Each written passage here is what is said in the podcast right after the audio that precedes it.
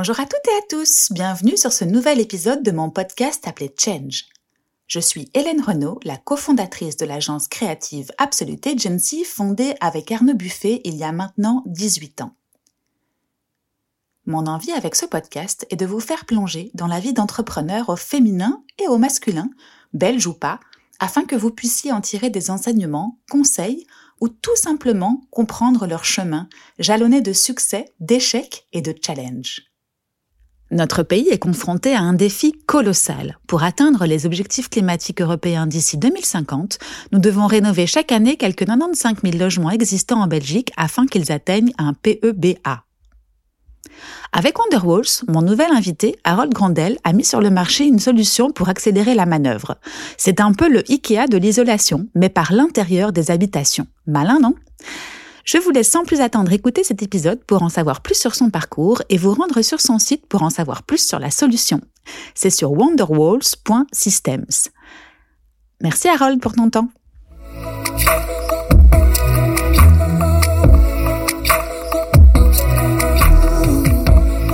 Merci de m'accueillir. Et puis, écoute, je suis super contente de passer une petite heure avec toi parce que je crois qu'il y a des sujets super intéressants et contextuels et business euh, qu'on va parcourir. Euh, mais je vais d'abord te laisser te présenter, tout simplement. Mais, bonjour à tous. Euh, je m'appelle Harold Grondel, j'ai 49 ans, je suis papa de deux merveilleux enfants. Je suis euh, bruxellois très sédentaire, j'ai jamais travaillé à l'extérieur de Bruxelles si on considère que Nivelles, c'est Bruxelles. Euh, je suis un peu touche à tout, je crois, euh, opportuniste ou euh, guidé par des opportunités qui se présentent sans, en croyant qu'il les choisit. Euh, et ça m'a amené à faire toute une série de petites entreprises qui font plutôt le lien entre une technologie du moment et des affaires possibles. Mm-hmm. Avec euh, du coup parfois la quête du sens quand on saute d'une opportunité à l'autre et se dire euh, quelle schéma tout ça représente. Mhm. Quand tu parles de technologie, tu parles de quoi? Deux choses nouvelles qui étaient à saisir euh, devant nous. Moi, j'ai euh, étudié à Solvay, qui est euh, cette merveilleuse formation qui est censée nous donner de la science, de l'économie, des stats, de la mhm. géo, de l'histoire. Et en sortant de ça, on se demande un peu en quoi on est bon. Mhm. Alors, on peut parler de tout, avec parfois trop d'assurance d'ailleurs. Et ben, ça nous ouvre quand même, je crois, à regarder ce qui se passe. Moi, j'ai fini en 98, où tout le monde allait bosser dans les cabinets de conseil. Mhm. Comme j'étais un très mauvais étudiant, j'avais compris que si j'étais aligné avec mes camarades dans un cabinet de conseil, on allait voir que j'étais pas bon. Ça allait se voir. Et donc j'ai choisi un parcours euh, très différent puisque j'avais l'occasion euh, d'organiser les fêtes à l'UNIF. Mhm. Et la personne qui organisait les fêtes, euh, enfin qui fournissait la technique, pardon, pour euh, les fêtes, était devenue un ami et sa boîte euh, démarrait assez fort, de façon assez explosive et houleuse d'ailleurs. Et donc je l'ai rejoint parce que je m'intéressais à son aventure. Et donc j'ai commencé par faire de la technique de spectacle pendant que mes camarades faisaient du footing et du ticking dans des cabinets d'audit. Le spectacle, c'était pas du tout ton monde. Toi, t'es tombé dedans parce que effectivement, t'as as vu une opportunité de, de te joindre à l'aventure naissante de ton de ton ami, mais c'était pas quelque chose qui te qui te parlait à l'époque? Mais en fait, la, la, vraie question de fond, c'est que je sais pas vraiment ce qui me parlait. C'est-à-dire mhm. que j'avais fait ces études un peu par défaut. Moi, j'ai des parents qui ont tous les deux été à l'ULB. Mhm. J'habitais plus ou moins au bout de la rue, même si c'était à Oulart. Je devais tourner à gauche en descendant la rue. J'allais tout droit, j'étais mhm. à l'ULB. Et donc, euh, j'avais jamais envisagé un horizon plus large. C'était un chemin tracé pour toi. C'est ça que tu veux dire C'était un petit peu enduit, quoi, par le parcours de oui, tes parents. Oui, exactement. Et, euh, et, médecine, ça avait l'air long. Euh, politique, il fallait être intelligent. Droit, il fallait être courageux. Architecture, il fallait être talentueux. Et Solvay, euh, et qu'est-ce qu'on est quand on sort de Solvay, du coup, ingénieur de gestion et des choses comme ça? Le nom a changé euh, chaque année depuis, mhm. je crois, ou presque. À l'époque, j'étais ingénieur commercial, mhm. euh, puis ça a été ingénieur de gestion. Aujourd'hui, je sais pas ce que mhm. c'est. Donc ça un petit peu touche à tout, quoi. Si on résume, euh, tu vois un peu toutes les matières et puis tu sors de là en ayant une grosse panoplie devant toi, une palette possible. C'est ça, sauf qu'il y avait à l'époque les gens qui le faisaient, euh, vu l'engouement euh, des Big Five mmh. euh, près 2000, euh, les études étaient très diverses et les carrières l'étaient moins après. Mmh. Tu recommanderais quoi à tes enfants aujourd'hui? Oula, on en est déjà là. Euh, ah bah, alors... elle a 13 ans bah, Tu sais, dans, dans... Enfin, la plus grande, en tout cas, tu me disais avant, le... avant qu'on appuie sur le bouton rouge. 13 ans, commencer tout doucement. Enfin, moi, en tout cas, à 14, on, on se pose des questions, mais qu'est-ce qu'on leur recommanderait aujourd'hui en connaissance du monde et avec tout ce qui a évolué? Bon, je crois qu'aujourd'hui, euh, le monde, est, avec le recul, je sais pas s'il est mhm. très différent de. On doit évoluer dedans, et donc c'est mhm. principalement nous qui devons être le, le bon élément pour mhm. évoluer dans un monde qui change je lui recommanderais un truc aussi bateau que d'essayer de comprendre ce, ce dont elle a besoin pour être heureuse, mm-hmm. ce qui est déjà une quête en soi, mais qu'il faut reconnaître qu'on doit mener. Euh, et puis arriver à faire le lien entre euh, ce qu'elle va être amenée à faire, mm-hmm. la contribution qu'elle va apporter, et les clés qu'elle a trouvées pour être heureuse, mm-hmm. satisfaite, passionnée, avoir envie d'y aller le matin. Moi, je me suis rendu compte très tard que j'avais créé des des boîtes j'en ai pas fait énormément, hein, mais mhm. en tout cas euh, deux d'entre elles, parce qu'il y avait une opportunité devant moi et je savais que j'en serais capable. Mhm. Mais je ne me posais pas la question, tiens, mais dans le rôle que tu te crées, est-ce que tu vas être heureux? Mhm. Et euh, il y en a une des deux où en fait euh, c'était incroyable puisque j'avais créé mon job de toute pièce et j'étais vraiment foncièrement malheureux. Et là je me suis rendu compte qu'en fait la question de savoir tiens est-ce que mon rôle va me plaire celui que je me dessine je me l'étais pas posé et donc je crois que c'est assez important de pas de, de penser à soi, mm. parce que c'est quand on sera euh, heureux qu'on fera bien les choses et qu'on sera un, bon parent, un, mm. bon enfant, un bon, un bon amant, euh, je ne sais pas. Mm. Donc je, je recommanderais vraiment d'essayer de trouver les quelques clés. Pourquoi tu aimes la danse? Pourquoi tu aimes le piano? Pourquoi tu aimes telle copine ou telle autre copine? Qu'est-ce que tu en déduis? Qu'est-ce que ça pourrait vouloir dire sur le rôle que tu veux jouer demain? Et où vas-tu trouver ce rôle? Pas facile hein, pour des enfants. Non, non, mais cela dit, ça a l'avantage d'être suffisamment bateau mm. que pour pouvoir être actionnable. Euh, je, suis assez impressionné de voir une certaine compétition euh, assez accrue parce que je crois qu'on communique très très fort, on anticipe. Nous, on a, enfin, moi j'ai l'impression d'avoir été à l'université du bout de la rue mm-hmm. et aujourd'hui, euh, ben, on, regarde le ranking, ce que ça va faire après, etc. Et donc on se conditionne beaucoup plus sans même. Donc on commence le chemin sans savoir qui on est, les mm. pieds qu'on a. Et en fait, se poser la question des pays qu'on a, c'est peut-être plus simple que de savoir le chemin qu'on va prendre. Ouais, je te suis. Cool. Du coup, on en était à ce premier, à cette première opportunité que tu saisis dans le monde du spectacle. Tu disais que tu étais passé en, à l'inverse de tes copains directement dans la dans l'application en fait hein, parce que dans mhm. ces grands cabinets c'est vrai que bon il y a peut-être une phase où on apprend où on est guidé etc puis après c'est très euh, parfois high level etc là t'es rentré directement dans le dans le monde du travail euh, en faisant alors? Ah oui oui pour le coup euh, vraiment en faisant. Ben oui oui donc j'avais pas particulièrement d'affinité pour le spectacle, mais pour moi c'était très facile. Il me mhm. fallait pas de CV, pas d'interview. On m'a dit viens demain matin et et euh, et ça a été euh, très très très intéressant parce qu'on avait euh, on avait une certaine confiance de nos partenaires financiers et donc ça nous donnait les moyens de nos ambitions. Du coup, on manquait parfois un peu de cadre parce que on a peut-être parfois eu trop de moyens. Mhm. Mais moi, j'étais là à 23 ans depuis deux jours et euh, je devais interviewer quelqu'un mhm qui avait 35 ans, beaucoup plus d'expérience, et c'était ridicule. Mais les années qui ont suivi, où on a pu se confronter à tout ça, euh, dans un climat de, de PME, euh, d'un autre monde, hein, puisque mhm. ça communiquait pas, il y avait à peine Internet, mhm. euh, et donc il fallait tout faire soi-même, tout découvrir dans des bouquins, et donc euh, on a fait euh, de l'informatique, de la logistique, du plein de choses mhm. auxquelles on donnait pas de nom, en fait, on se débrouillait tous les jours, mais donc ça a été quatre années très très intenses. On a acheté des boîtes, on a construit des bâtiments, on a, mais c'était sans aucun plan. Mhm. Donc on travaillait euh, beaucoup, mhm. beaucoup trop, mhm. euh, parfois très mal, mais c'était euh, très intéressant et, et, les gens qui nous ont donné la confiance de faire ça alors qu'on était des jeunes gamins fougueux, bah, merci à eux parce qu'on a appris beaucoup.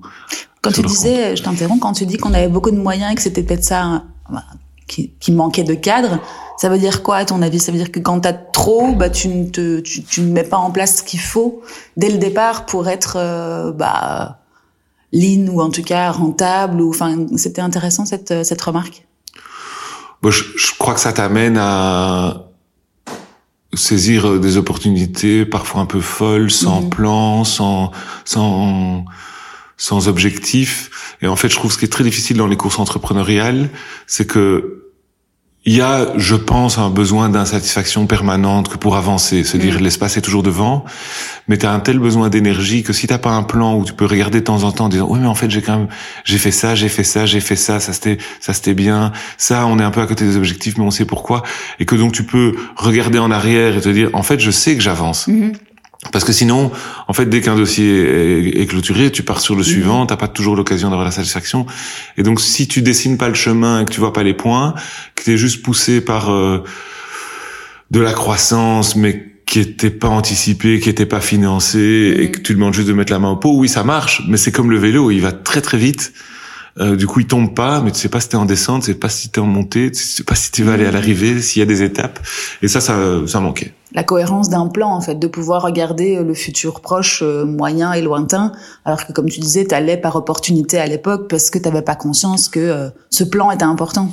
Oui, oui, et se raccrocher du coup à un objectif, à la satisfaction, et c'est ce qui permet, je crois, de se rallier à, alors à l'époque, euh, un exercice mission, euh, vision, mm. valeur, euh, on savait pas ce que c'était, mais ça nous aurait permis de nous raccrocher à ça, et alors de, de autour de ça de créer une culture. Mm-hmm. Mais si t'as pas de plan, pas vraiment de mission, que tu sautes d'une opportunité à l'autre, la capacité de construire une culture d'entreprise forte et donc de la vraie valeur au sein de l'entreprise, c'est mm. délicat. Quoi. Après, comme on le disait avant l'enregistrement, la, la, littérature autour de tout ça est, comme tu disais, euh, bah, moins existante fatalement. Il n'y avait pas Internet, il n'y avait pas toutes les ressources qu'on connaît, il n'y avait pas toutes les vidéos et, et, les personnes qui peuvent te le communiquer comme on le fait aujourd'hui.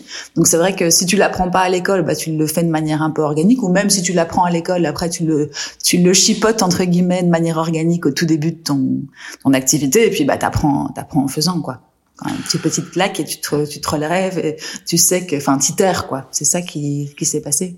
Oui, oui c'est exactement ça. Et il faut savoir que c'est là que le parcours de commencer directement dans, dans des petites PME assez mhm. aventureuses, il manque quelque chose qui manque moins aujourd'hui parce qu'il y a beaucoup plus d'accès à de la connaissance, elle est beaucoup mhm. plus partagée, peut-être un peu codifiée. Euh, mais à l'époque, on apprenait euh, en bossant. Mhm. Et donc le fait de pas avoir été dans une grosse machine, euh, peut-être un peu plus corpo, mais où en fait tu complètes ta formation qui était assez théorique, bah nous on a appris en, en prenant des claques. Quoi. Mhm. Alors il faut se relever chaque fois, mais on aurait pu avancer plus vite. Euh, après coup, je trouve que, et surtout en, en Belgique où il y a beaucoup de business B2B, euh, ça veut dire que même si tu crées ta boîte, tu vas devoir comprendre euh, tes clients mhm. et sans avoir euh, passé un peu de temps dans des entreprises de taille moyenne à grande euh, avec euh, euh, des lifespans un peu plus longs, c'est difficile mhm. parce qu'on n'a pas toujours les clés. J'étais amené à être confronté à des à des corporates après. Et je me suis rendu compte que je parlais pas leur langue, mm. je connaissais pas leur euh, leur manière de fonctionner. Leur process, euh, leur structuration, enfin, comment atteindre qui, comment, quoi. Euh. Exactement. et donc ça, c'est c'est peut-être quand même un, un, apprentissage sur le tard de me dire que, ben, en tout cas à l'époque, où la seule façon d'apprendre, c'est mm. d'acheter des bouquins et de les lire avant d'aller au bureau. Euh, c'était plus difficile et ça a peut-être manqué à la formation. Tu regrettes ton parcours, ton non-parcours dans les Big Four justement ou les Big Five euh... Non, c'est Big Five. qui t'aurait peut-être du coup euh, structuré. Enfin après, on va pas, on va pas dire qu'on regrette. Hein, la vie, la vie a avancé, etc. Mais ça, ça aurait peut-être donné des clés de, structuration, de processisation et de compréhension justement de ces grosses corpos, puisque en général, ils travaillent qu'avec ce genre de grosses corpos. Alors je sais pas du tout ce que ça a eu donné, mhm. donc je sais pas avoir de regrets, je sais mhm. pas où j'en serais. Je sais que moi j'ai une crainte de perte de liberté mhm. et que j'ai l'impression que euh, j'aurais été amené à faire une carrière euh, plus structurée et en fait euh, je me rends compte que j'ai toujours euh, voulu garder pas mal de liberté. Donc sur cet aspect-là, J'étais indépendant à un moment en bossant euh, en tant qu'externe pour Dieter mm qui était euh, un, un, élément tellement rassurant pour mon papa qui s'est dit ah ça y est mon fils bosse dans une vraie boîte euh, c'est fini ses aventures euh, à charger des camions le soir pour des concerts. Voilà. Et puis quand j'étais externe depuis trop longtemps et que chez Dieter on m'a dit écoute Harold c'est super mais maintenant il faudrait que tu tu nous rejoignes.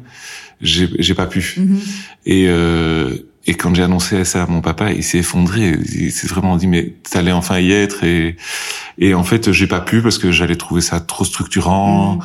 Euh, trop lent, moins de liberté. euh. C'est marrant parce que tu me disais justement aussi en off que ton papa était aussi entrepreneur et donc du coup lui pour le coup ça l'aurait rassuré que tu sois dans un dans un cadre et dans un schéma plus d'employé. Il n'y a, pas de jugement hein, mais que, que que tu fasses un peu comme lui tes armes au fur et à mesure de tes aventures entrepreneuriales. Je crois qu'il a il a un besoin de sécurité énorme Mhm. et que euh, et comme moi d'ailleurs mais euh, mais il le projette différemment par rapport à lui-même que par rapport aux autres Mhm. ça veut dire qu'il faut absolument que ses enfants soient soient en sécurité et que lui s'est permis des choses parce qu'il mesurait le risque qu'il prenait Mhm. ce peut-être sans le communiquer donc je pense pas qu'il ait été un entrepreneur à haut risque et puis j'ai l'impression qu'à l'époque la distinction euh, entrepreneur euh, employé enfin c'était c'était- c'était un autre monde euh, je pense qu'aujourd'hui, il y a beaucoup de mythologie euh, autour de ça. Et je sais pas s'il se considérait comme un entrepreneur, mais je pense qu'il avait, il avait envie de bien dormir et il disait que si ses enfants euh, étaient tous les deux en CDI dans une, dans une belle boîte, Mhm. euh, il dormirait Ça le mieux. rassurait. Voilà. Ok. Euh, donc du coup, je reprends un petit peu en arrière ce parcours. Donc dans ces quatre années où finalement tu apprends sur le tard l'expérience, le, le faire, le, les différentes. Enfin, si j'ai bien compris, c'était quoi une, une boîte de spectacle? Mais quand tu dis interview, tu dis chargé de. Enfin, tu faisais tout, quoi. Tu faisais la logistique autour de tout ça. Tu. Oui, donc moi, c'est marrant parce que c'est un rôle dans lequel je me suis toujours mis. Donc on faisait de la technique de spectacle. Donc on faisait de la vidéo, du son, de la lumière et du textile scénique, Mhm, qui sont euh, les quatre éléments à part le stage dont Mhm. tu as besoin pour faire euh, une scène. mhm, mais ça s'appliquait à euh, donc on avait la technique de la tournée de la Star Academy euh, à l'époque qui était le gros contrat Mhm. qu'on voulait avoir parce que tu fais tourner ton matériel beaucoup mhm. Mais on faisait euh, le salon de l'auto euh, des choses diverses et variées Mhm. euh, du stand. Il y avait beaucoup Et- de concurrents à l'époque? ça commence le ça commençait à Ouais. se structurer Mhm. ça devenait ça devenait un, métier, secteur sérieux mhm. Euh, on peut retourner à l'histoire, mais avant Mhm. que on gagne l'Eurovision en Belgique, euh, ça n'existe pas. Puis il y a un Mhm. peu de matos qui débarque parce qu'il faut faire pour une fois un gros spectacle. Ça se structure doucement. Euh, et, et oui, quand j'ai quand j'ai commencé, il commençait à y avoir quelques vrais acteurs. Mhm. C'était assez intéressant. Mais euh, j'ai perdu le fil de ta question, ce que tu parlais. Non, du je- spectacle. je- je- ah oui, et donc pardon, je me suis mis dans un rôle dans lequel j'étais le seul qui n'était pas pertinent pour le business qu'on faisait. Mhm. Donc le boss, c'était, il avait la connaissance technique et la capacité de vendre, une capacité très impressionnante d'ailleurs. Et puis les autres, c'était des techniciens qui savaient faire. Mhm. Moi, j'étais au milieu. Et donc quand tu es au milieu, bah tu t'arranges pour que tout le monde sache faire son boulot. Donc euh, tu fais des bâtiments, tu fais les finances, tu fais les ressources humaines, euh, Mhm. tu tu fais du marketing ou ce qu'on a on n'aurait pas osé appeler du marketing à, à l'époque. Euh, et euh, est-ce que c'est euh, chief operation? Pas vraiment parce que j'étais pas dans le dans le vrai. C'est plutôt une sorte de chief of staff qui Mhm. était un terme qui existait pas. Euh, et j'ai en fait j'ai toujours fait ça dans les dans les boîtes dans Mhm. lesquelles dans lesquelles j'ai été, même celles que j'avais créées. C'est-à-dire tu tu t'arranges pour avoir des gens qui créent de la valeur. Mhm. Et tu, tu, tu les alors tu prétends que tu alignes tout le monde vers la vision, mais au Mhm. quotidien, s'il y a un problème d'assurance et que la porte du garage s'ouvre pas, bah, tu donnes des coups de fil et comme ça, le camion peut rentrer, quoi. Donc, euh, oui, oui, un, un grand, un chef d'orchestre à l'échelle d'une entreprise qui, qui s'assure que tout le monde est dans la bonne, la bonne direction et que tout le monde a ce qu'il faut pour travailler. T'as Ouais. t'as appris quoi là-bas pendant quatre ans? Quels sont les grands enseignements? Alors, euh, le plus grand, c'est qu'il faut pas travailler trop. Ça paraît très très très bizarre, mais on travaille tant qu'on était éveillé. On s'est rendu compte qu'on pouvait euh, euh, dormir très très peu. Mhm. et euh, on travaillait vraiment euh, c'était idiot quoi Mhm. et donc quand, la première fois que j'ai arrêté de travailler mon corps a fait une petite réaction et on m'a fait un diagnostic euh, très catastrophique Mhm. alors que c'était juste de la fatigue Et extrême super jeune. Oui oui, oui, j'avais j'avais 25 ans et on m'a dit que j'avais un- une maladie fulgurante euh, du système nerveux Mhm. et en fait j'étais juste extrêmement fatigué Mhm. et donc ça j'ai plus ou moins appris alors euh, la leçon pourrait être euh, être mieux vécue Mhm. aujourd'hui parce que je travaille encore pas mal mais le, c'était le gros learning parce que ça m'a fait très très peur Mhm. vraiment. Mhm. Et euh, oui, c'est le gros enseignement, c'est qu'en fait il faut gérer la machine parce que c'est de toute façon des longs parcours Mhm. euh, et donc il faut euh, il faut se gérer soi. Pour c'est comme dans l'avion quoi. Mhm. Tu mets ton masque et puis t'aides les autres. Mhm. Bah il faut il faut d'abord être soi en forme et en capacité d'aider et alors on contribue à, à la structure. Mais c'est ça et le fait qu'il faut des plans. C'est toujours euh, quel est le plan, se ramener au plan parce que ça fédère les gens, parce que quand les gens sont fédérés, ils partagent, quand ils partagent, il y a une culture qui se crée, Mhm. et ils ont de la liberté dans le cadre, ce qui leur permet d'être bons et contents, et du coup de rester. Et donc il faut, euh, je trouve que le job c'est euh, planifier, planifier, planifier, parce qu'on voit les gaps, parce qu'on voit les manques de, de, de définition d'objectifs, de vision, de, et en fait euh, ça crée du cadre, et le cadre, Mhm. je pense, crée du confort pour peu qu'on donne de la liberté dedans. Et Mhm. donc ça c'est le, c'est l'enseignement. On n'avait aucun cadre, zéro. C'était court-termiste en fait, comme peut-être comme vision. Enfin, après, euh, c'est pas, c'est pas, je juge pas, hein, mais c'est vrai que si tu si tu mets un cadre, tu vois plus loin et donc du coup, tu peux aussi euh, être certain dans la durée que tu vas pouvoir perdurer sans trop de. Après, Oui. toutes les tous les aléas des économiques et contextuels qu'on connaît aujourd'hui, hein, mais à l'époque, je crois qu'ils étaient sur une ligne plus. euh, on était sur une ligne plus droite, d'après moi, quand on parlait de croissance. Il n'y avait pas toutes ces. euh, Oui, alors nous, ce qu'il y a, c'est qu'on était du coup que en réactif. mhm, Et ça, c'est terriblement fatigant. mhm. En fait, euh, quand tu quand tu fais un plan, il est jamais respecté, on le sait, Mhm. mais tu le corriges à la marge Mhm. et euh, t'as quelque chose qui te guide. Mhm. Et donc tu ta réaction, elle est minime. Mais quand t'as pas de plan, euh, chaque jour, c'est de la réaction. Mhm. Et donc euh, la satisfaction diminue, l'efficacité diminue. Donc il faut un plan. Mhm. L'épuisement guette, ouais, effectivement. Ok, et puis ensuite, qu'est-ce que la, la vie t'a amené euh, Alors la vie m'a amené à ça va vraiment être un discours de vieux. Euh, donc à l'époque, on avait les premiers réseaux informatiques. mhm, Et en PME, on n'avait pas compris qu'il fallait mettre les moyens. Les informaticiens étaient déjà chers, et donc on achetait des, des solutions prépackagées Microsoft. Donc j'ai Mhm. fait un peu de réseau et tout ça. Et euh, mais nous, euh, nos équipes étaient super mobiles, mhm, puisque c'est des techniciens de spectacle qui sont euh, aux quatre coins de l'Europe. Euh, avec lesquels tu communiques difficilement, les réseaux sont pas ce qu'ils sont, les Mhm. coûts sont de communication sont très très élevés, et sont apparus euh, des appareils pré-iPhone, euh, le Psion, le Palm, le l'iPack, machine formidable. Non. Et je me suis dit, tiens, euh, demain, les gens vont avoir euh, des, des petits ordinateurs dans la poche qui auront des capacités incroyables et il faut faire des applicatifs. Mhm, Et donc, en 2002, j'ai lancé un projet de, de boîte d'applications mobiles. mhm. Et euh, bah, c'était un En peu trop... 2002, c'était novateur quand même, parce qu'il y a. Bah, 20 c'était pas novateur, c'était con parce que c'était trop tôt. Tu vois. Ah, ouais, mais donc c'était novateur, mais trop tôt. voilà. Et, et, et donc, euh, bah, on a fait ça, on a fait ça quelques mois. Mhm, Et euh, on a on n'a pas continué pour différentes raisons, euh, mais ça m'a amené à retrouver des, des des vieux copains qui faisaient de la distribution de matériel informatique.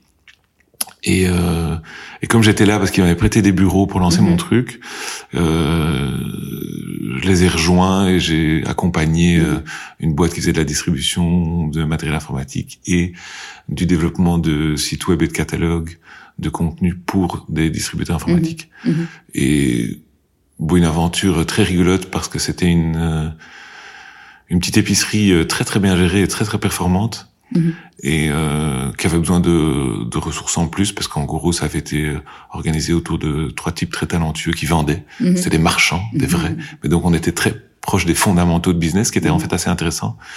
Euh, suivre l'argent, suivre la marge, euh, suivre le cash flow et, et avancer quoi.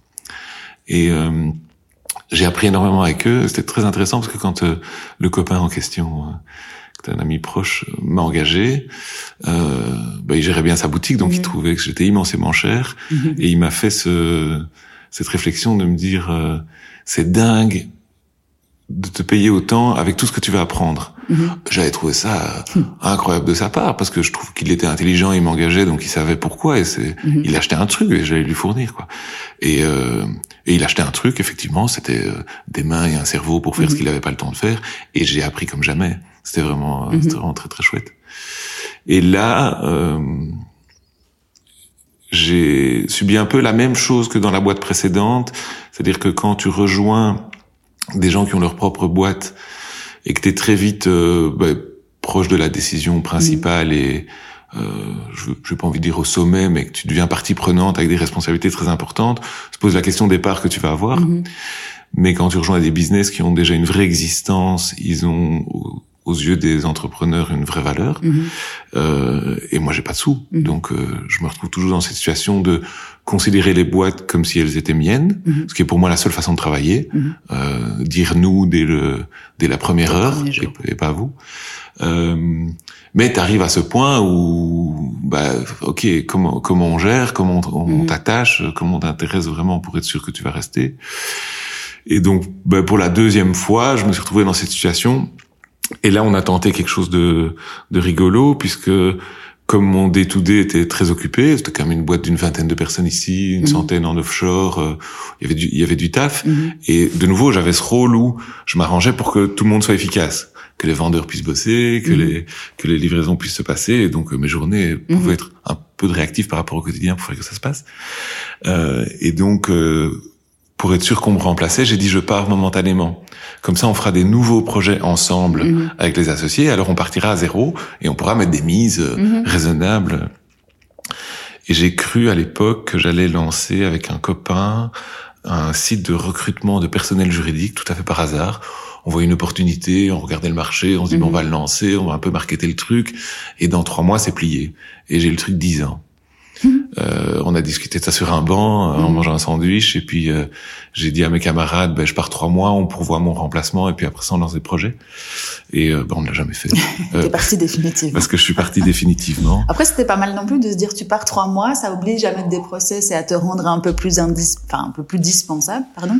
Et du coup de revenir avec des fonctions un peu plus high level qui te permettaient justement de pas être dans les mains dans le cambouis. L'idée à la base était bonne sauf que tu as trouvé une super chouette idée qui t'a fait définitivement décoller. Mais quand tu es remplaçable, c'est finalement c'est quelque chose d'important pour la pour l'entreprise en tout cas. Oui, oui, et je crois que pour euh, pour montrer qu'on est remplaçable, il suffit de se barrer, hein. mm-hmm. et euh, tout va très bien en fait. Hein. Mm-hmm. Mm-hmm.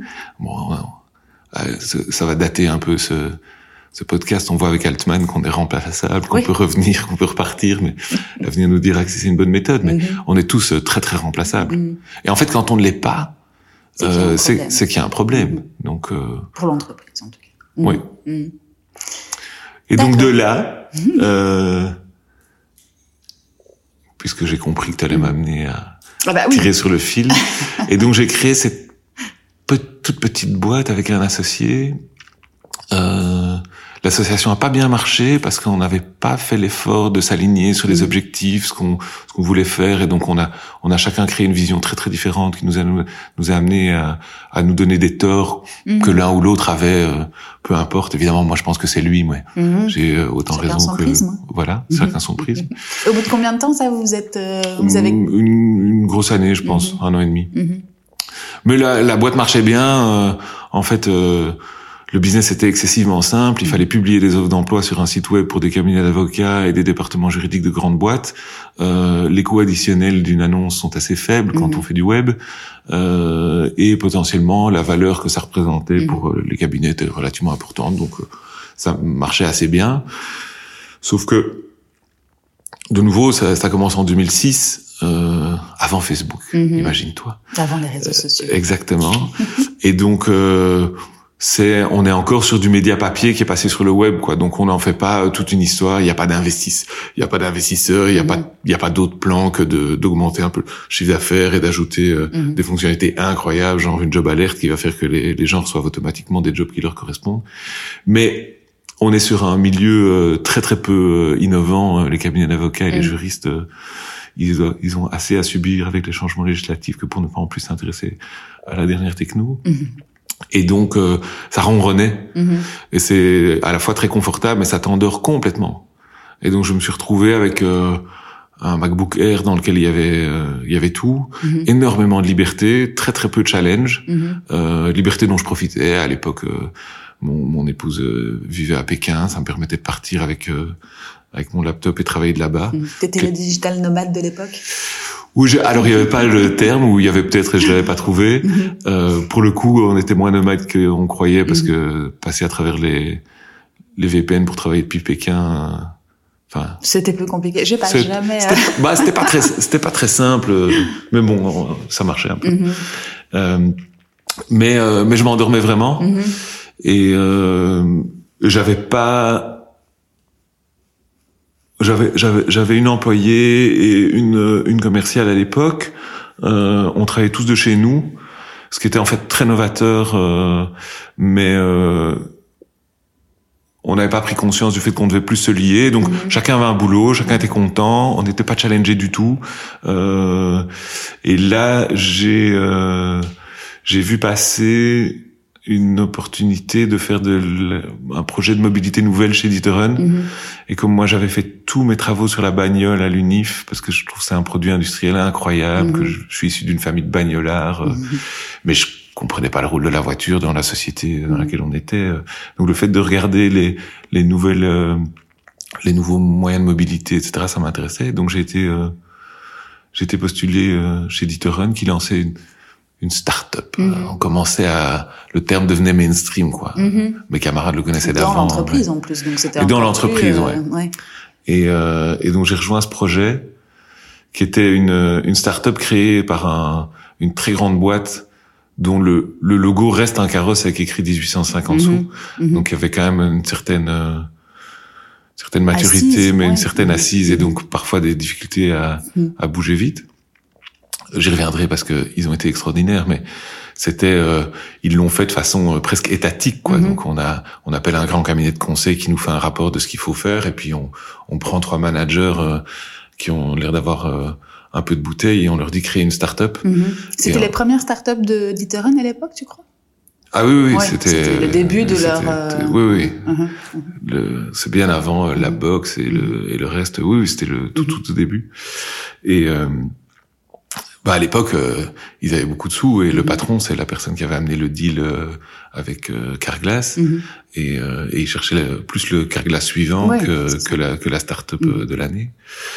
Et là, on a commencé à faire de la mobilité partagée de façon assez théorique en se disant tiens, on va faire des stations et ça va marcher, mais on avait on comprenait rien quoi. On croyait que ce qu'il fallait c'était le produit. Ce qu'il fallait c'était l'attraction, un product market fit, enfin toutes des choses qui sont aujourd'hui évidentes. Mais de nouveau, il n'y avait pas on n'avait pas mis en évidence ces parcours-là. Donc pour nous, le problème était technologique. Mhm. Comment on connecte des voitures euh, à, un moment où, euh, ouais, app, mais 3G, mhm. est-ce que ça mhm. couvre dans le parking? Comment est-ce qu'on répète du réseau Je crois que j'étais aussi dans le... Mais en tout cas, on a travaillé pour Dieterun à une époque, on, a en commun, pour les petits boîtiers qu'on mettait dans la voiture qui permettaient de récupérer ta clé, c'était pas ça? Ah si si, c'est ça, c'est ça. tu vois ah marrant. Je pense que c'était le même projet et c'était il y a oui 15 ans donc effectivement. Euh, eh ben on y arrive, on a été collègues. Ah, euh, parce que donc ce qui se passe, c'est qu'à un moment on finit par avoir une solution qui tient mm. plus ou moins la route et donc euh, comme chez Dieterun, on commande des services de développement, ce mhm. qu'il faut faire, c'est orchestrer. Et donc, on avait trouvé des vélos électriques en Suisse que, soi-disant, on savait connecter, mhm. mais connecter via la borne de charge. Mhm. Donc, pas les rendre autonomes. Les, la couverture 3G, les, les modules 3G n'existaient pas pour le faire.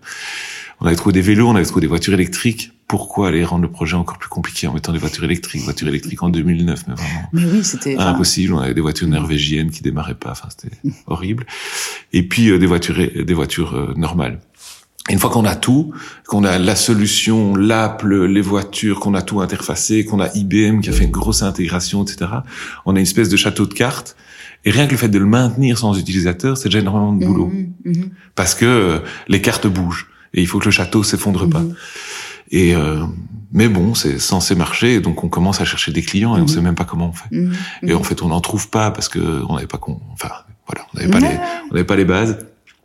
C'est intéressant de voir ça. Tu vois comment tu construis ce château, château de cartes, effectivement, et puis malheureusement, il n'y a pas le product market fit, dont tu parlais. Enfin, voilà, c'est des projets euh, gigantesques, je suppose, qui ont demandé euh, ah, énormément de ressources, quoi. Donc, oui, et à refaire euh, après avoir lu Lean Startup, mais qui n'était pas encore sorti. Euh, une chaise, mhm. un étudiant, les clés dans sa poche, quatre voitures et, euh, et, et, on commence par le terrain. Et on commence par le terrain, quoi. Mhm. Et il distribue les clés, on s'en mhm. sort. Et moi, à titre personnel, c'était une mission euh, relativement bien payée. J'étais j'étais externe, ça m'a permis de d'acheter un terrain et de mhm. construire une maison passive. Euh, donc euh, un peu d'intérêt, euh, mhm. je vais faire le lien avec ce qu'on fait aujourd'hui, un peu d'intérêt pour les, les, maisons, la rénovation, mhm. la construction, l'économie d'énergie. Et le problème, c'est que ce projet se passait très très mal. Il se passait principalement devant les tribunaux plutôt que sur chantier. Et donc j'avais vraiment besoin de sous, quoi. C'était vraiment assez délicat. Alors j'avais encore mon petit site web que je gérais le soir, qui me rapportait un peu tout. Et je sentais que le projet allait s'arrêter. Et qu'en fait, on n'allait pas comprendre les économiques si on n'était pas bien placé pour comprendre comment ça marchait ce business de car sharing. Mhm. On était tous convaincus que les véhicules seraient partagés, c'était l'évidence, mais le comment, on savait pas. Mhm. Et donc j'ai proposé euh, de façon un peu cow-boy de de faire la technologie parce que je trouvais que la technologie n'était pas du tout chouette, Mhm. euh, pas du tout moderne. Et donc euh, j'ai développé euh, un 15 août euh, 2009 ou 2010 euh, en vacances, j'ai euh, trouvé un électronicien euh, sur eBay parce qu'il vendait des pièces et il y Mhm. avait les premiers plus ou moins Arduino. Je me suis dit tiens, est-ce qu'il y a moyen d'ouvrir une voiture avec un avec un iPhone? Mais l'iPhone a Mhm. deux ans, deux trois ans. Ouais. Et, euh, et en fait on y arrive. Et donc je je parle à mon mon boss de l'époque. euh, et je lui dis tiens j'ai développé à côté un petit truc mais qui nous permettrait de faire pivoter le projet. Mhm. euh. Et il est assez enthousiaste. Euh, et donc on, on a c'est un projet assez stratégique pour euh, run ce truc et donc on a un steering committee quand même Mhm. avec le, le haut management euh, et avec une, une innocence totale euh, et rien d'autre. Je mets un petit boîtier en carton, j'ai mis du de l'adhésif noir pour qu'il soit plus chic et je le mets au milieu de la table euh, euh, et je dis voilà avec ça il y a moyen de de d'ouvrir, de Mhm. fermer et de démarrer une voiture. Et je pense que ça coûterait autant à faire. Un peu d'intérêt. On va faire une petite démo euh, sous la pluie, un enfer, le téléphone se décharge. Enfin, mais la voiture s'ouvre et en fait on a un lien entre ces téléphones portables et le monde physique. Mhm. Et en fait, à l'époque, c'est dingue. Donc, euh, ouvrir une voiture en poussant sur un bouton sur un téléphone, Mhm. donc avoir une interaction physique qui se passe devant nos yeux. Et en fait, en deux secondes, euh, ils, ont dit euh, c'est très bien, continue. Mhm. On n'avait pas de budget, pas de plan, pas d'équipe. euh, tout le board chez Run, ils avaient des BlackBerry, donc ils n'avaient pas Mhm. compris ce qu'on avait montré sur des iPhones et des téléphones Android. Mais ils ont dit continue et a commencé une super chouette aventure avec une confiance totale de leur part de, Mhm. de développement de ce produit, alors qu'on était, euh, on n'y connaissait rien. On a vraiment appris avec eux euh, et on a commencé à développer de l'électronique. Et euh, c'était super, Mhm. c'était vraiment super. Et on, on y arrivait, quoi. On a réussi à faire ces boîtiers, on a Mhm. réussi à les mettre sur le marché. On a eu euh, des des gens qui sont arrivés euh, de Dieterun avec euh, de la compréhension de- quand même de de marketing euh, et une opiniâtreté à mettre ce truc sur le marché qui était remarquable. Euh, et ça a été ensuite vendu. Ça a été une joint venture avec Continental, Mhm. très connu pour les pneus, mais qui Ouais. en fait fait de l'électronique de voiture Ouais, pour une très très grosse partie de son, son chiffre d'affaires. Et puis ça a été, ça a fini par être tout à fait acquis par euh, Mhm. par euh, Continental. Et moi, j'ai vraiment bien aimé le fait de euh, dire à des gens qui savaient faire de l'électronique, voilà ce qu'on pourrait faire. Mhm. Je crois que le côté euh, invention euh, euh, concrète était super. Et donc j'ai, avec l'électronicien que j'avais trouvé en cherchant des composants sur eBay, là, j'ai créé une petite agence dont le pitch était euh, on fait du, des wireframes pour essayer de comprendre ce que c'est le digital. Nous, on va faire des wireframes du digital ou de Mhm. l'internet des objets ou des objets connectés. Tout ça n'était Mhm. pas très codifié, mais juste dire à des boîtes qui veulent tester des expériences et il y a un composant euh, physique connecté dedans, on va le faire pour vous. Mhm. Et donc, on a lancé une agence de, de prototypage, de mock-up euh, et euh, de nouveau, sans très fort réfléchir au rôle que j'aurais dedans. Je trouvais juste chouette le fait de d'avoir euh, une idée avec un client et puis de, de la réaliser Mhm. en, en peu de temps parce qu'on passait pour des héros et que c'était très chouette. Mhm. Et donc on a créé euh, Productize, euh, qui était euh, une petite agence euh, in fine d'ingénieurs euh, qui était mis à disposition. Mais moi c'était ma première boîte de service. Mhm. Je savais pas ce que c'était, je savais pas ce que c'était optimiser euh, des heures, euh, faire des, des contrats de performance. Mhm. J'ai tout appris, ça a été un peu dur.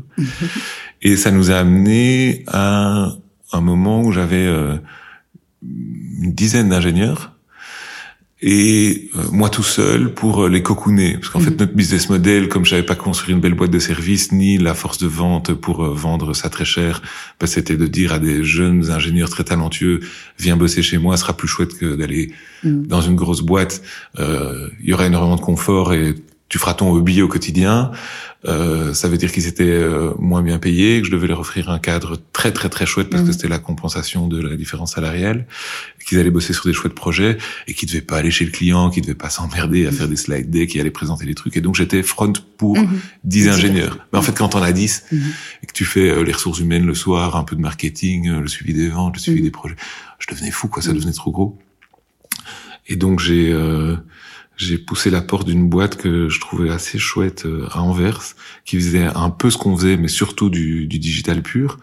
Et après dix minutes, euh, j'étais très en confiance avec la, le boss de cette boîte, et je lui ai dit voilà, je voudrais que tu me rachètes. C'était assez surprenant après dix minutes. Et euh, il m'a dit mais, ok, pourquoi? Mm-hmm. Et je lui ai dit parce que j'ai besoin de grandir, j'ai besoin d'un peu de middle management. Moi, je vais à 10, je sais pas le payer, euh, il va falloir attendre que je sois à 20, ma vie sera pas chouette, mais on a des chouettes références, on a des super euh, des, des, des super ingés, euh, ça te ferait une, une un, point à Bruxelles. Et en fait, c'était tout à fait sensé. Moi, je cherchais pas les sous, je cherchais à pouvoir grandir sans souffrir. Mm ben, à rester dans dans l'entreprise. Oui, oui, à faire. Sans, sans non, non, et à rester quoi. Mais juste, en fait, je voulais pas tellement la vendre, je voulais l'intégrer dans un truc plus gros pour bénéficier des, des services. Et euh, et en fait. Et c'était plus, c'était pas un problème pour toi que ce soit plus ton bébé.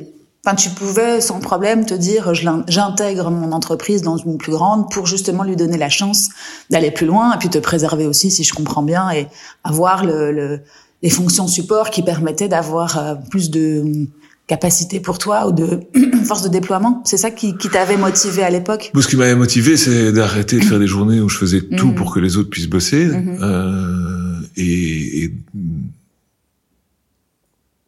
oui, de, la, la, diversité des mhm. sujets sur une journée et le côté réactif euh, faisait mhm. que c'était, c'était bon pour personne. Mhm.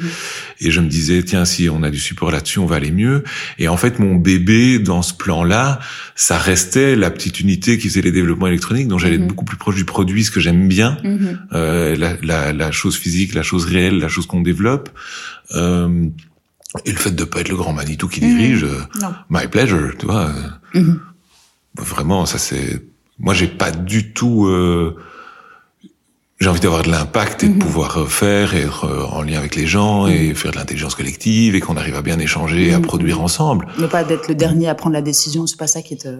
Oh, que du contraire. Après, il faut que j'apprécie les décisions. Et ce qui s'est passé en l'espèce là en rencontrant Georges, qui s'appelle Georges, euh, à Anvers, c'est que et c'est un ami aujourd'hui, malgré que notre aventure n'ait pas été si heureuse. Euh, c'est quand j'avais compris comment il fonctionnait, il avait mhm. compris comment je fonctionnais, mais en 15 minutes. Mhm. Et je me suis dit, bah c'est super, c'est les responsabilités qu'on va prendre, elles seront assumées. Mhm. Moi, tu m'en donnes, je les prends, je suis content. Il faut pas que ce soit celle du...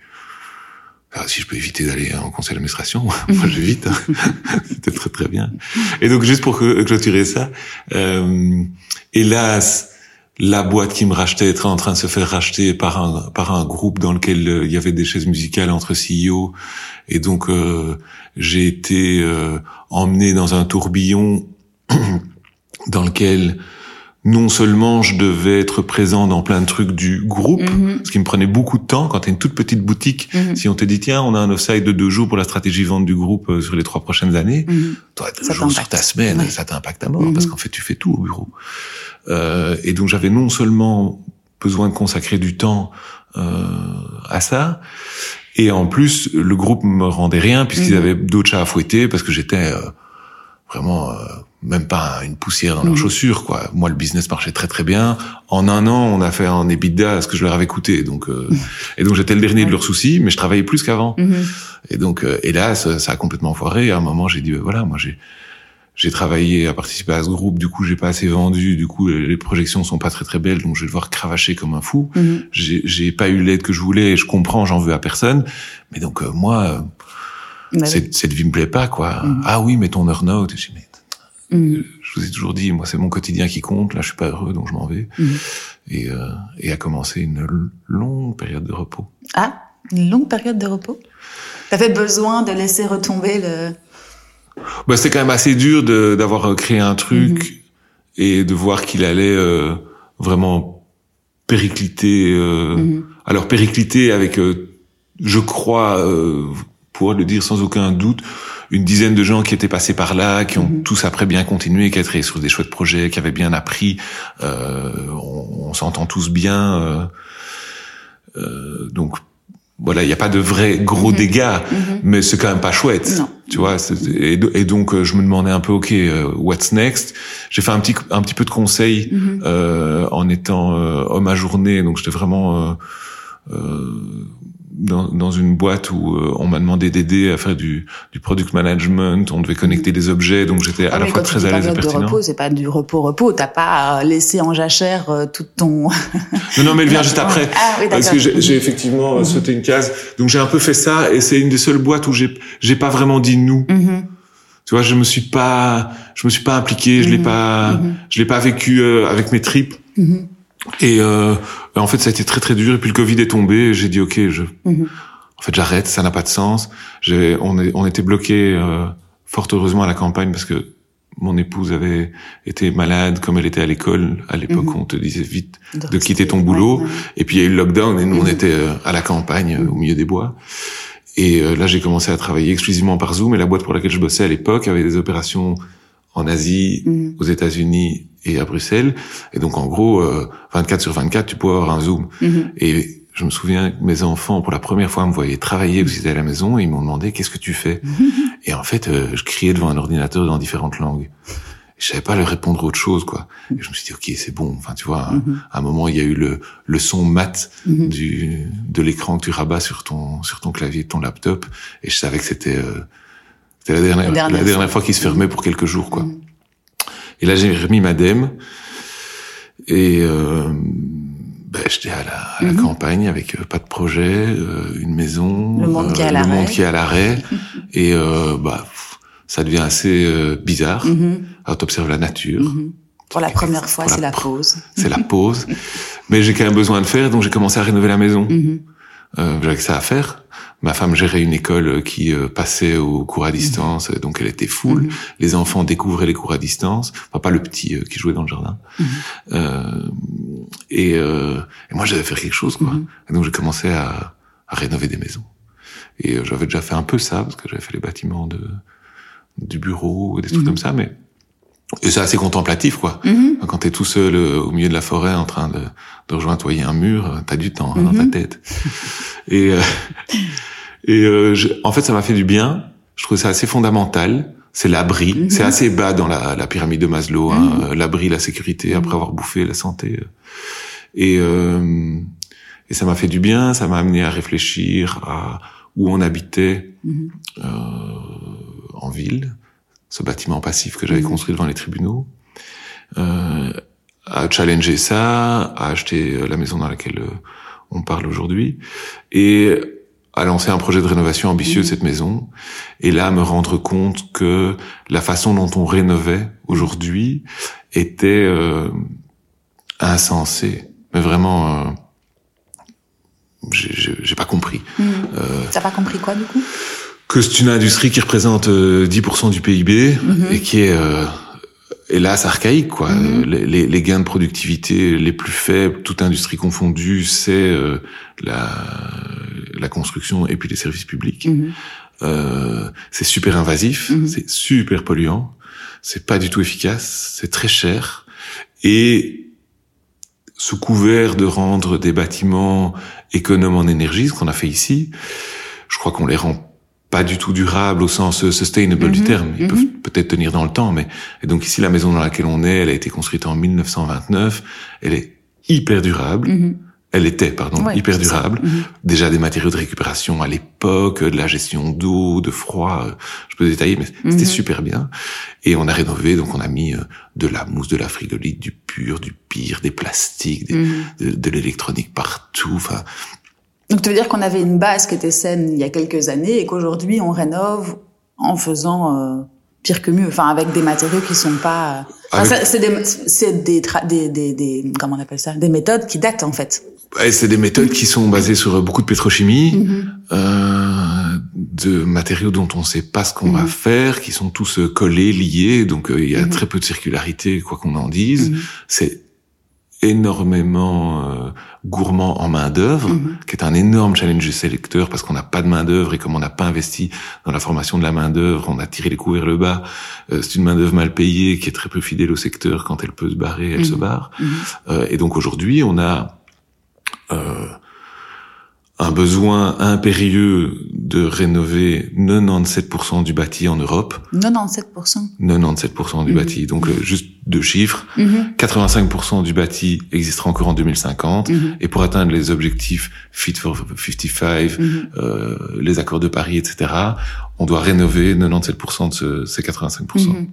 C'est un chantier énorme. Mhm. C'est 450 milliards de chiffre d'affaires par an en Europe et on n'a pas la main d'œuvre. Et donc on est, ça c'est le point de départ de la Mhm. dernière aventure. Mhm. Euh, et tu regardes ça et en fait c'est vertigineux Mhm. parce que l'enjeu c'est euh, bah, potentiellement euh, la gestion du 1 degré et demi euh, puisque la contribution en termes de CO2 du bâti dans les villes est colossale. Alors, selon les chiffres à quel point on, peut le- on veut le vendre, c'est de 40 à 70%. Mhm. Mais donc ça reste un des acteurs majeurs. Et donc on doit absolument agir sur ce point-là, mais on n'a pas les ressources, on n'a on n'a pas les méthodes. Et bah, si on rate ce truc-là, on a un vrai souci. Mhm. Et l'autre enjeu, c'est que là, on est en train de légiférer pour obliger les gens à améliorer le PEB de ce dans quoi ils vivent, Mhm. quelle que soit leur situation.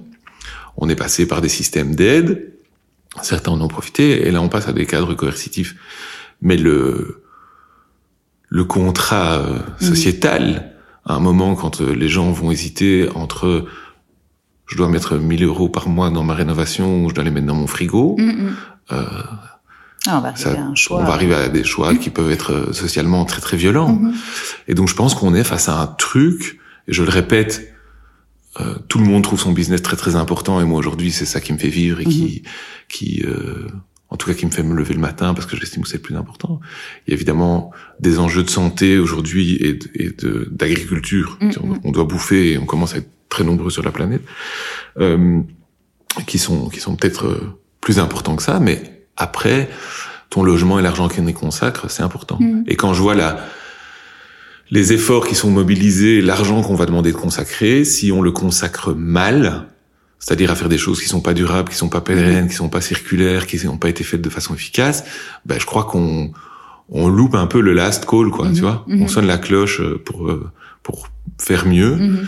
Et on c'est pas euh, sur une petite industrie, quoi. C'est sur une industrie qui représente aujourd'hui 10% du PIB Mhm. et qui, si on suit le plan de rénovation qu'on doit faire, va dépasser les 10%. Mm. Donc là, ça c'est le.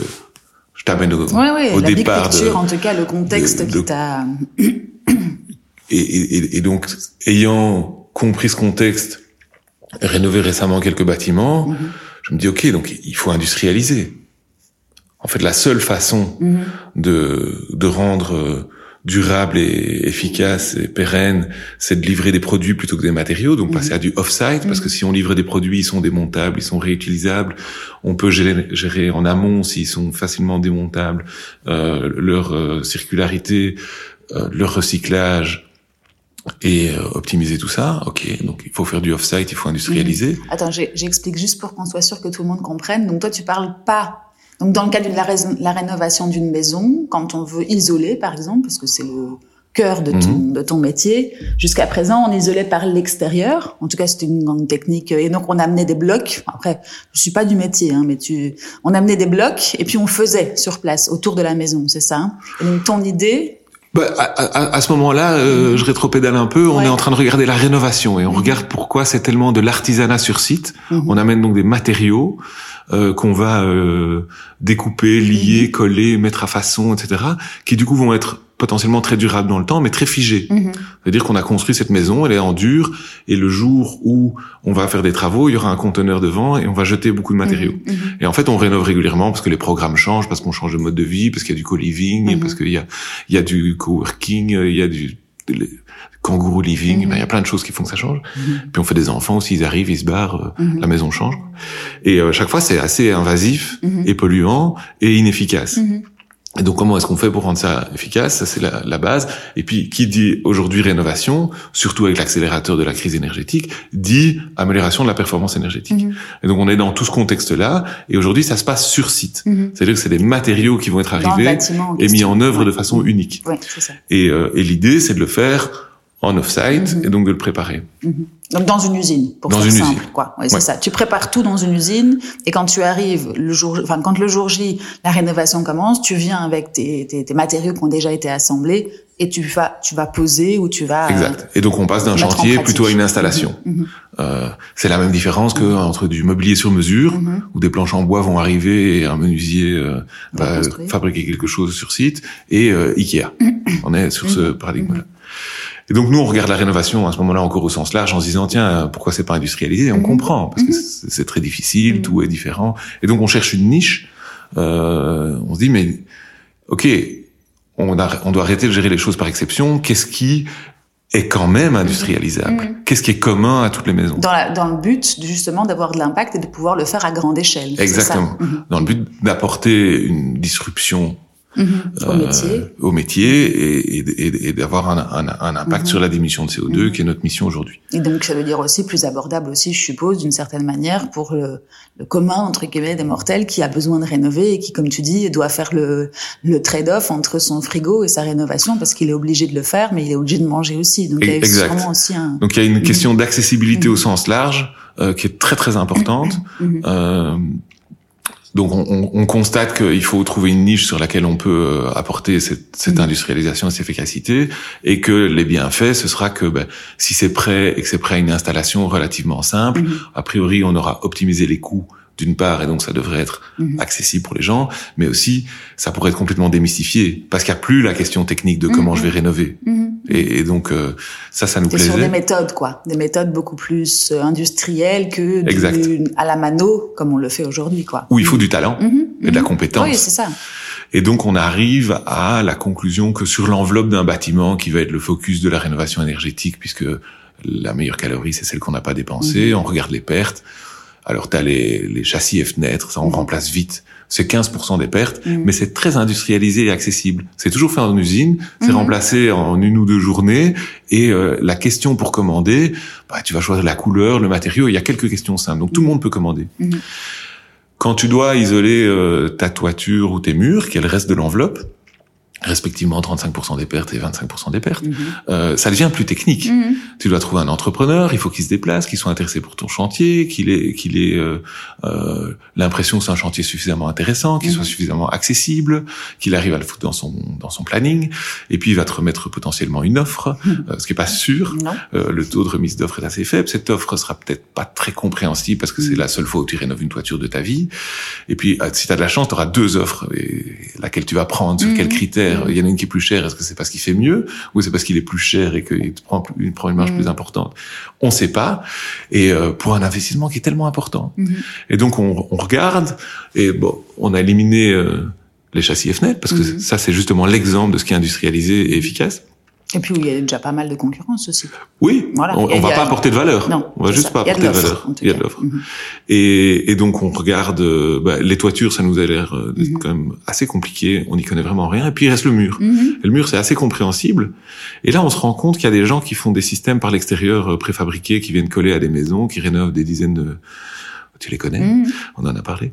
Euh, et, euh, et que c'est très bien, et qu'en fait, euh, isoler les murs d'une maison, il faut le faire par l'extérieur, c'est Mhm. plus efficace.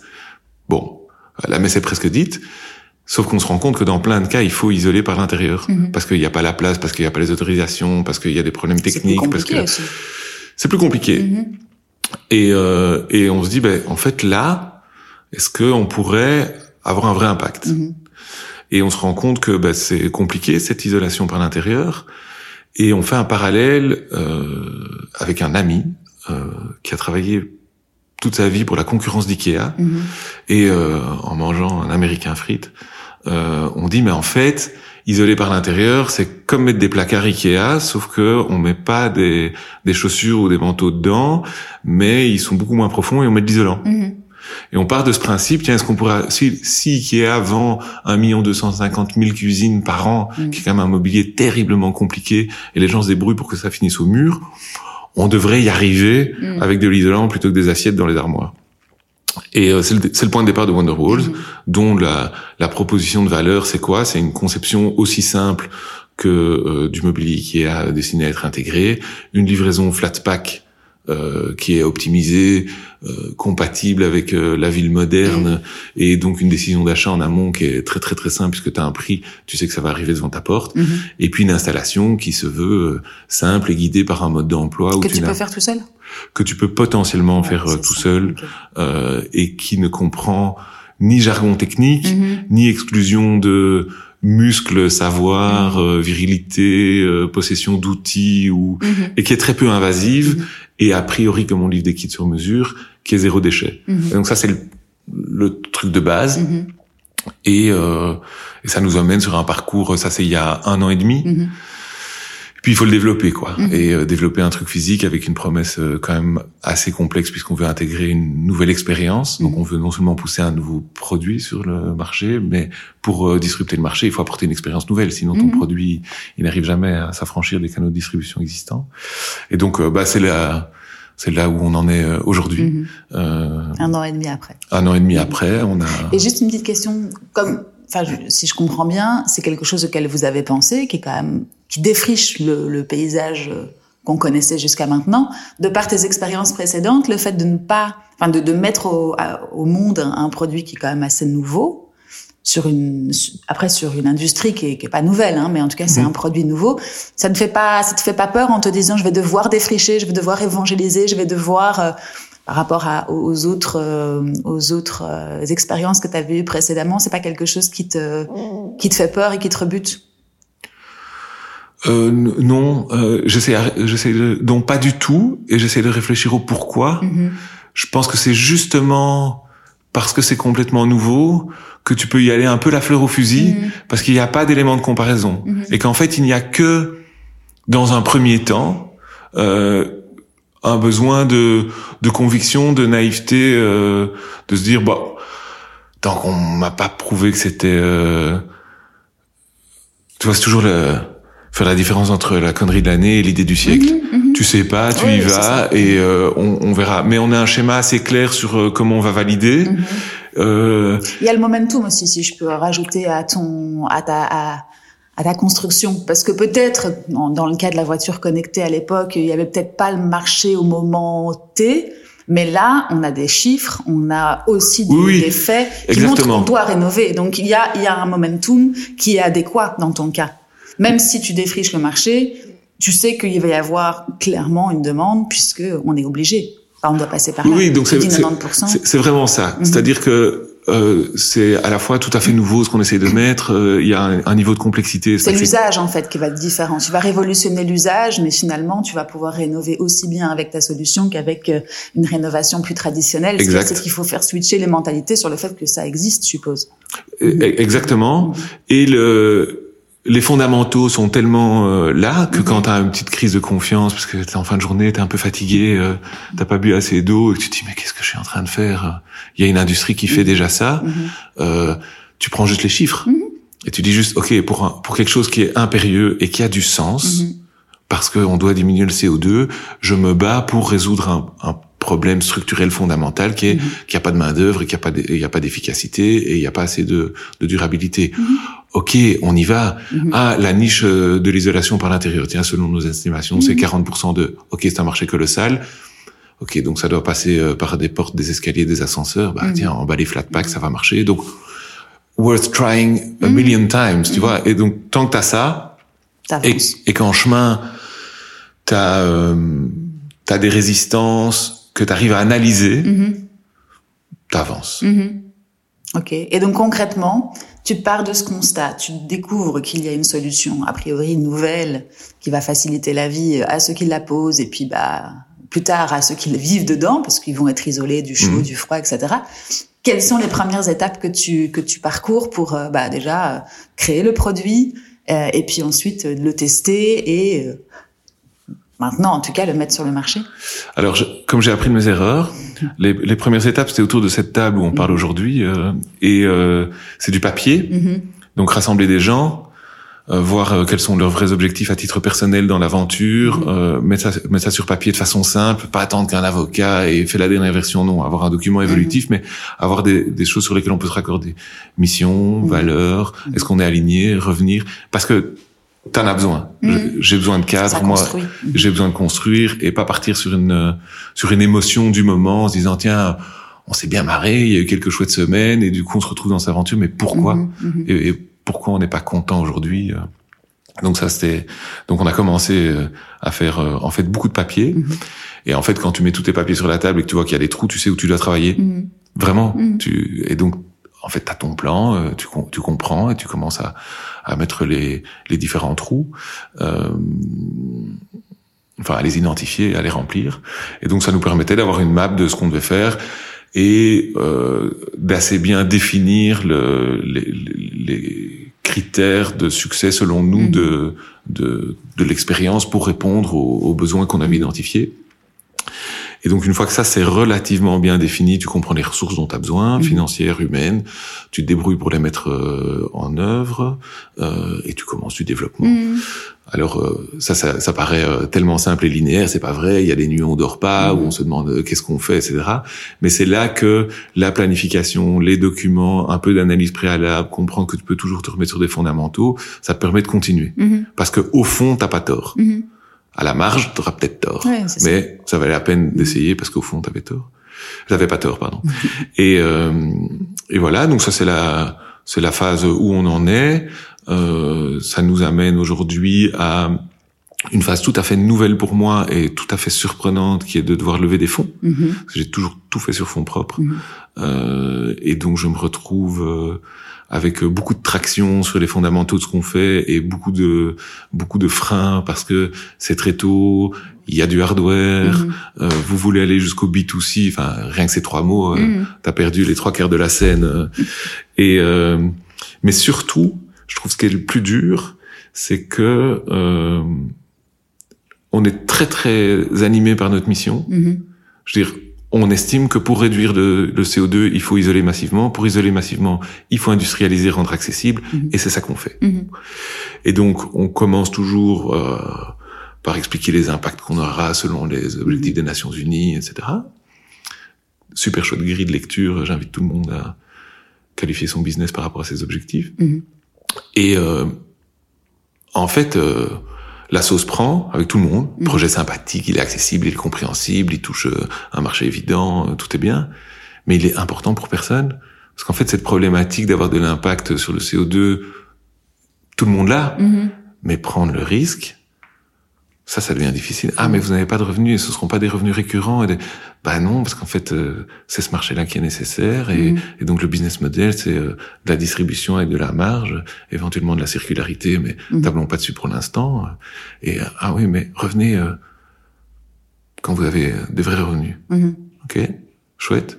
Et comment je fais mon industrie Le serpent qui se mord Voilà. Et comment je fais mon industrialisation? Mm-hmm. Alors je te rassure, euh, mm-hmm. on commence à voir la, la, lumière au bout du tunnel. C'est juste que la lumière s'est rééloignée quelques fois pendant mm. qu'on traversait le tunnel. C'est un moment, un moment aussi qui est compliqué pour beaucoup. Quand tu, enfin, quand tu veux lever des fonds aujourd'hui, c'est plus compliqué qu'il y a quelques années. Donc, tu dois être plus frileux aussi et oui, c'est Alors moi je découvre donc je sais peu comparer. Mhm, mhm. Euh, comme euh, comme je trouve que c'était un schéma pas simple, même si on m'avait prévenu, mhm. euh, ben, j'espère que c'est en partie dû à l'époque et pas au projet.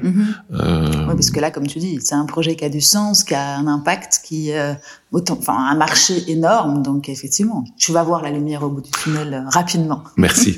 euh, mais mais mais donc euh, oui, c'est c'est plus difficile. C'est une mhm. phase euh, c'est une phase normale.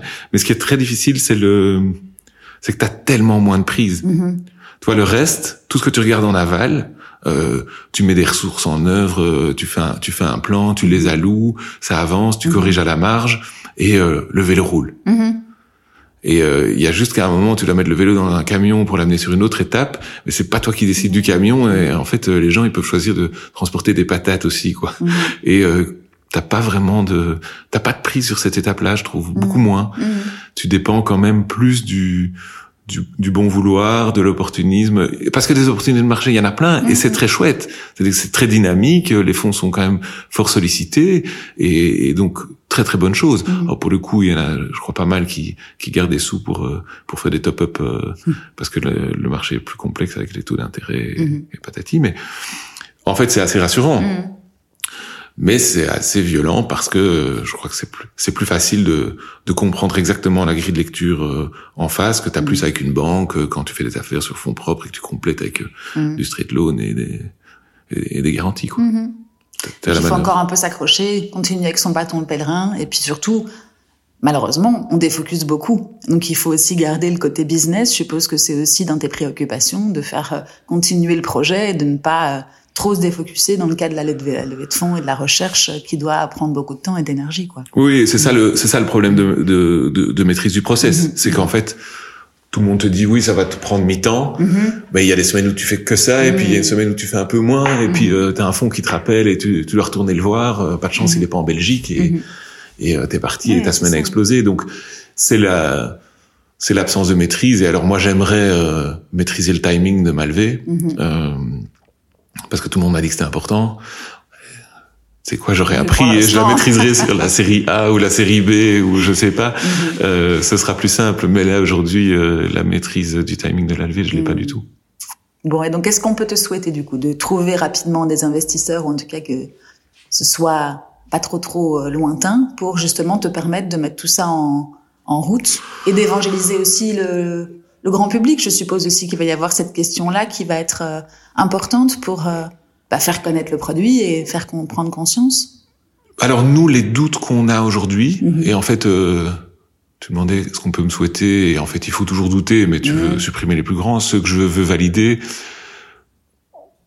Moi, je suis convaincu sur les fondamentaux, et aujourd'hui, on parle à, à des invests stratégiques euh, qui con- connaissent très très bien le secteur, et euh, on n'est pas ridicule Mhm. du tout après un an quand pas- on leur parle. Mhm. Donc, euh, pour moi, le, le plus grand acquis, c'est ça. Mhm. Et on voit avec les critères ESG, la taxonomie, etc., que quand tu amènes une solution qui est estimée aujourd'hui par un bureau externe à 75% d'économie de CO2, Mhm.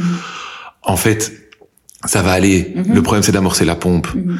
Et donc, euh, moi aujourd'hui, mon inquiétude, c'est même, c'est même entre guillemets pas de trouver les fonds, Mhm. c'est d'avoir euh, trois projets emblématiques portés par des gens qui ont la vision et qui vont en faire eux l'évangélisation au sein de leur secteur. Et dire bah voilà en fait on a préparé en usine de façon non invasive sans embêter des gens sans même qu'ils doivent faire leur lit. Mhm. on a isolé leur maison en quelques le- leurs appartements en quelques heures. Il y a de la répétabilité. Et quand il y a quelque chose qui est cassé ou qu'il faut modifier Mhm. comme c'est démontable clipsé etc ben, on fait des modifications avec des produits. Et donc c'est de nouveau ni invasif ni polluant simple. Ben, là on, je pense qu'on aura on aura fait une très grande étape. Mhm. Évidemment, on sera pas gagné parce qu'après il faut scaler et que c'est un business de, de volume et de marge et donc il faut être euh, Mhm. il faut être très prudent. Mais ce sera une nouvelle phase du challenge. On aura passé une grande étape. Donc moi, ce que je dis toujours à mes associés, c'est que comme il faut rénover 97% des bâtiments, on va se concentrer sur Bruxelles. Mhm. Et on a des bureaux avec une très belle vue. Je t'invite à Mhm. euh, venir les visiter. Et je dis toujours voilà, il y a une meule de foin devant nous et moi je cherche trois aiguilles Oui, et je vais les trouver. Mhm. Mais quand je les aurai, le business va prendre une toute autre dimension. Mhm. Et donc, euh, bah, si les gens ont envie de me souhaiter quelque chose, c'est de trouver mes trois aiguilles dans ma meule de foin. D'accord. Eh ben, beau souhait. Merci en tout cas pour tout ça. Merci à que, toi. euh, bon, on a on a pas mal euh, parlé de beaucoup de choses. Est-ce qu'il y a quelque chose sur lequel tu veux revenir ou sur lequel euh, on n'a pas Donc Wonderwalls déjà l'activité du moment. Donc euh, j'invite les personnes qui nous écoutent à aller regarder ton site parce que il est assez bien fait, assez clair, je trouve. On comprend bien et la simplicité de la- l'installation et le produit. Donc Wonderwalls. point. Alors ça, c'est déjà la première anecdote. Comme c'était le nom du projet et puis qu'on n'a pas fait de branding spécifique, on l'a gardé. Et donc, on a évidemment ni le point .com, ni le point .be, ni le point .eu. T'as pas Et donc, c'est wonderwalls.systems. Ok. Non, mais c'était le nom du projet, Ouais, tu vois, c'était le nom ça, de code en le- interne. ouais. Et puis, on s'est dit, euh, on le garde. Ça, après, il est sympa. Le nom est sympa. Le nom est Il sympa. faudrait aller acheter le point, euh, le point com ou. Bah, alors, le point systems, il est tellement rare. Mhm. que l'autre jour, en remplissant un, un typeform euh, pour Il un, pour un fond, il le validait pas comme une adresse, euh, comme, une- comme une URL de site. Donc, euh, il est sympa, mais terme, il il a des changer. Ouais, ouais, on Mhm. trouvera une agence. Mhm. Euh, mais donc, écoute, si je pouvais dire un truc et en croyant dire des choses relevantes, euh, à 49 ans, je trouve que on est euh, souvent, on a quand même un peu de maturité. J'ai vu le truc très fort changer, être très codifié aujourd'hui. Mhm.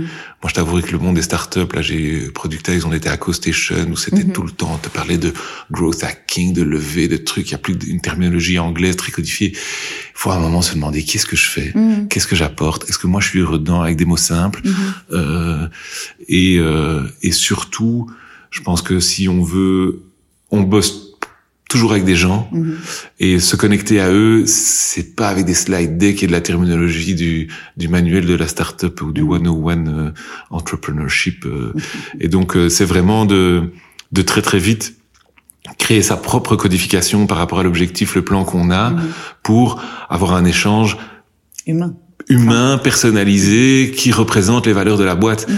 Parce qu'alors, on crée, euh, on crée des trucs euh, vraiment formidables. Moi, je, je, vais pas faire durer ceci plus longtemps, mais chez Productize, et si des gens écoutent, euh, je serais ravi de leur rendre cet hommage. J'étais très très peu là, Mhm.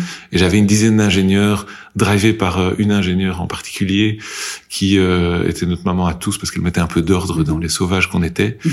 Et euh, ensemble, ils ont, en mon absence, créé une culture euh, formidable. Mhm. Ils avaient un lunch club le vendredi. euh, C'était le jour où on parlait français parce qu'il y a pas mal de néerlandophones et ils voulaient améliorer leur français. Donc ça s'est créé spontanément.